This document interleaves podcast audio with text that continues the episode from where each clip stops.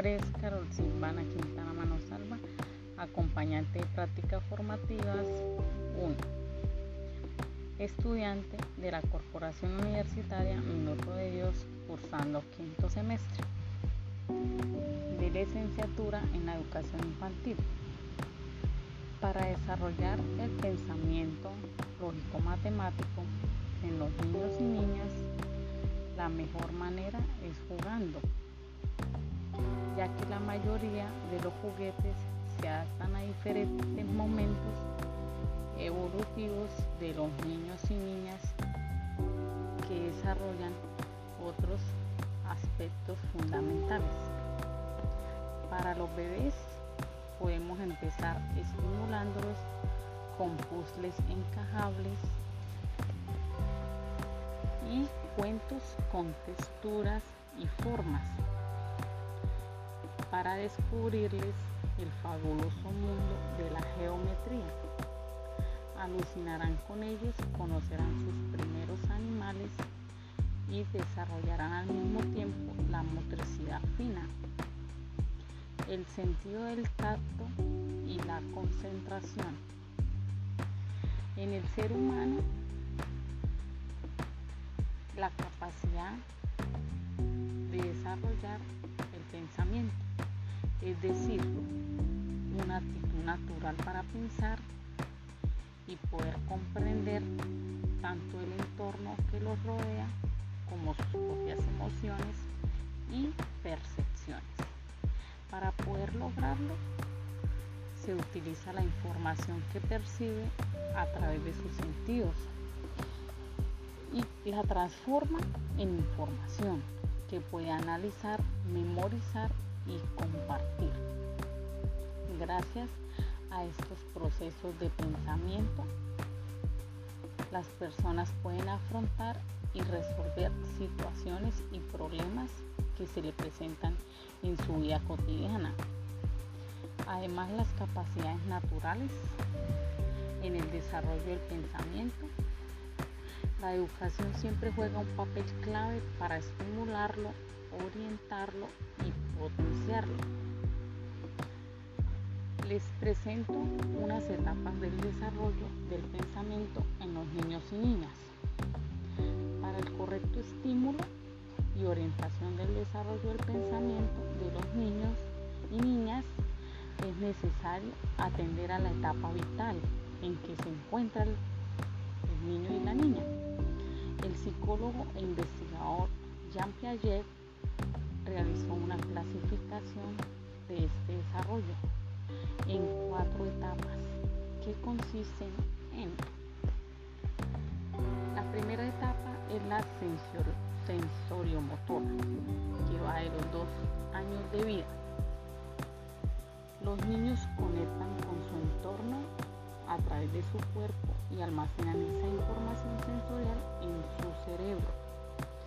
Una actividad que podemos fortalecer esta etapa es jugar con el bebé con sonajeros, en donde uno coloca el sonajero hacia arriba y él va a buscar su sonido lo colocas a la derecha y él va a buscar el sonido. También trabajamos ahí los reflejos. También le podemos colocar música, música suave, en donde él va a poder agarrar como un ritmo y va a poder estimular su audio. Aquí van adquiriendo conocimientos mediante su entorno que lo rodean. También podemos ocultarle los objetos para que ellos puedan encontrarlos y así poder fortalecer su memoria y concentración. La segunda etapa es la preoperacional, de los 2 a los 7 años en donde el niño es capaz de formar imágenes mentales que le lleven a desarrollar el lenguaje oral y escrito. También a desarrollar su capacidad espacial, su creatividad y imaginación. También podemos fortalecer su memoria histórica, poniendo en palabras sus recuerdos. En esta etapa podemos trabajar unas actividades como juego de roles, en donde jugamos con ellos qué quieren ser cuando grandes, qué les gustaría ser. Donde, donde se emocionan porque ellos empiezan a decir, yo quiero ser policía, yo quiero ser bombero, yo quiero ser doctor, a mí me gustan mucho los animales, yo quiero ser veterinario y eso es muy emocionante para ellos. Después podemos trabajar juego de imitaciones en donde ellos imitan a la profesora o imitan a un policía o imitan a su mamá o imitan a su papá, en fin. Y que ellos puedan también, eh, nosotros vamos a hacerle actividades en donde ellos clasifiquen sus objetos o juguetes o, o colores por tamaños y puedan clasificarlos por colores también. En la etapa de las operaciones concretas, que va de los 7 y los 12 años, los niños ya elaboran pensamientos concretos y son capaces de utilizar la lógica para llegar a conclusiones. Aquí podemos fortalecer esta etapa utilizando actividades que son juegos en grupo, juegos de matemáticas y juegos como el ajedrez, en donde involucra su pensamiento y su lógica. En la etapa operaciones formales, que es a partir de los 12 años, las personas son capaces de utilizar la lógica para llegar a conclusiones abstractas, no ligadas con un caso concreto. En esta etapa podemos realizar problemas de lógica, juegos de mesa y juegos de memoria, en donde el niño fortalezca su capacidad de resolver problemas de su vida cotidiana por sí mismo, que él tenga una autonomía. Entonces, en el lenguaje podemos decir y la comunicación que se constituyen en aspectos relevantes para desarrollar los procesos de aprendizaje de la lectura y la escritura. Es así como en el acto de leer es necesario que el niño y la niña hayan adquirido el lenguaje oral. A partir de él descubren el mundo y se integran. Primero con su medio familiar, que es donde le van a inculcar sus valores y, sus y su primer vocabulario. Y luego con la sociedad, es en donde ellos van a a interactuar ya con otras personas fuera de la familia, donde ejecutarán diversas actividades en el transcurso de su vida. En la adquisición y el desarrollo adecuado del lenguaje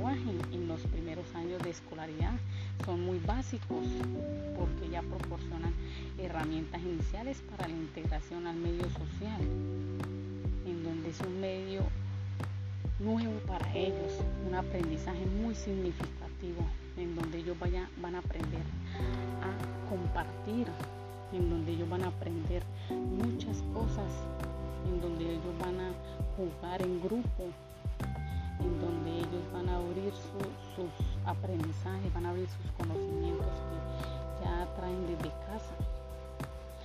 Es importante considerar que los niños y niñas tienen un ritmo de desarrollo propio que se hace necesario estimular permanentemente. En el caso del proceso de aprendizaje de la lectura y la escritura, se deben favorecer sus características propias, incentivando el acceso al lenguaje tanto oral como escrito, llevándolos a comprender la importancia para la comunicación que tienen en estos procesos motivándolos para que gocen, disfruten del acto de leer y escribir sin que se sientan clasificados negativamente, rechazados o desmotivados.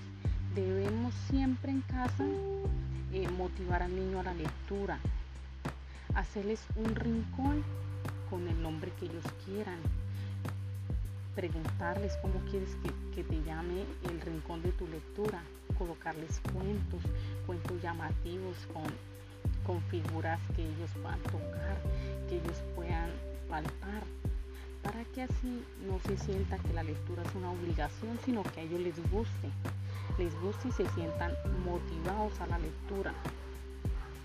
Además de tener en cuenta las características propias de cada niño y niña, hay algunos factores significativos que permiten comprender el desarrollo del lenguaje que inciden en el aprendizaje de la lectura y la escritura, relacionados con los distintos medios en los que ellos se desenvuelven, como son su medio familiar, su medio social y el escolar. Este último es el responsable de recopilar los insumos obtenidos y guiarlos adecuadamente en el proceso de aprendizaje, ya que es un nuevo mundo para ellos. Y si lo hacemos muy bien, ellos le van a agarrar mucho amor a la lectura, a su estudio, a la educación, a todo lo que le podemos enseñar. Siempre, siempre debemos trabajar en, en conforme a ellos, para que ellos se sientan motivados.